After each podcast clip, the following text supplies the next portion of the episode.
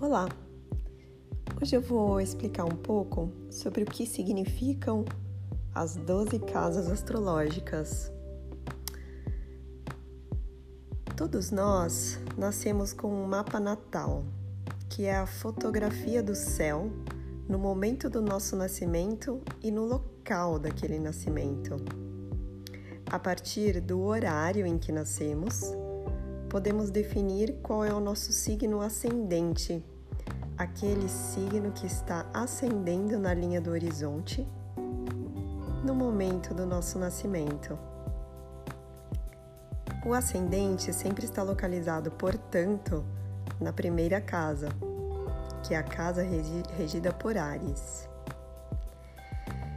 Então, todos nós temos, em maior ou menor grau, influência de todos os signos zodiacais.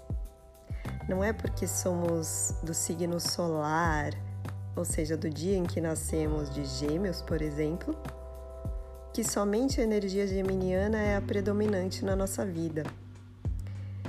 Mas cada um dos signos desempenha uma função dentro de todos os setores da nossa vida em que veremos com maiores detalhes nos próximos episódios.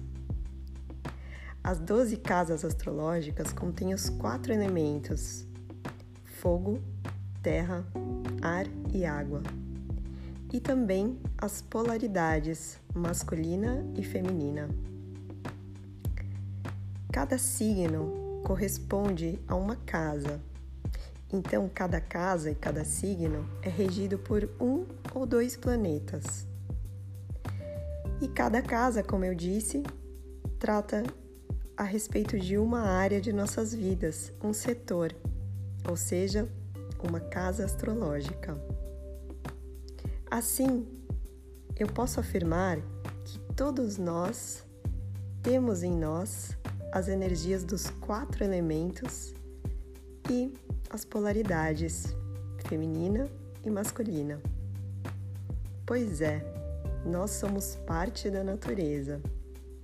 E a partir da leitura do mapa, podemos entender se há algum desequilíbrio entre essas energias e o que fazer ou o que evitar para equilibrá-las e assim podermos ter saúde no sentido holístico da palavra, saúde do corpo, da mente e do espírito.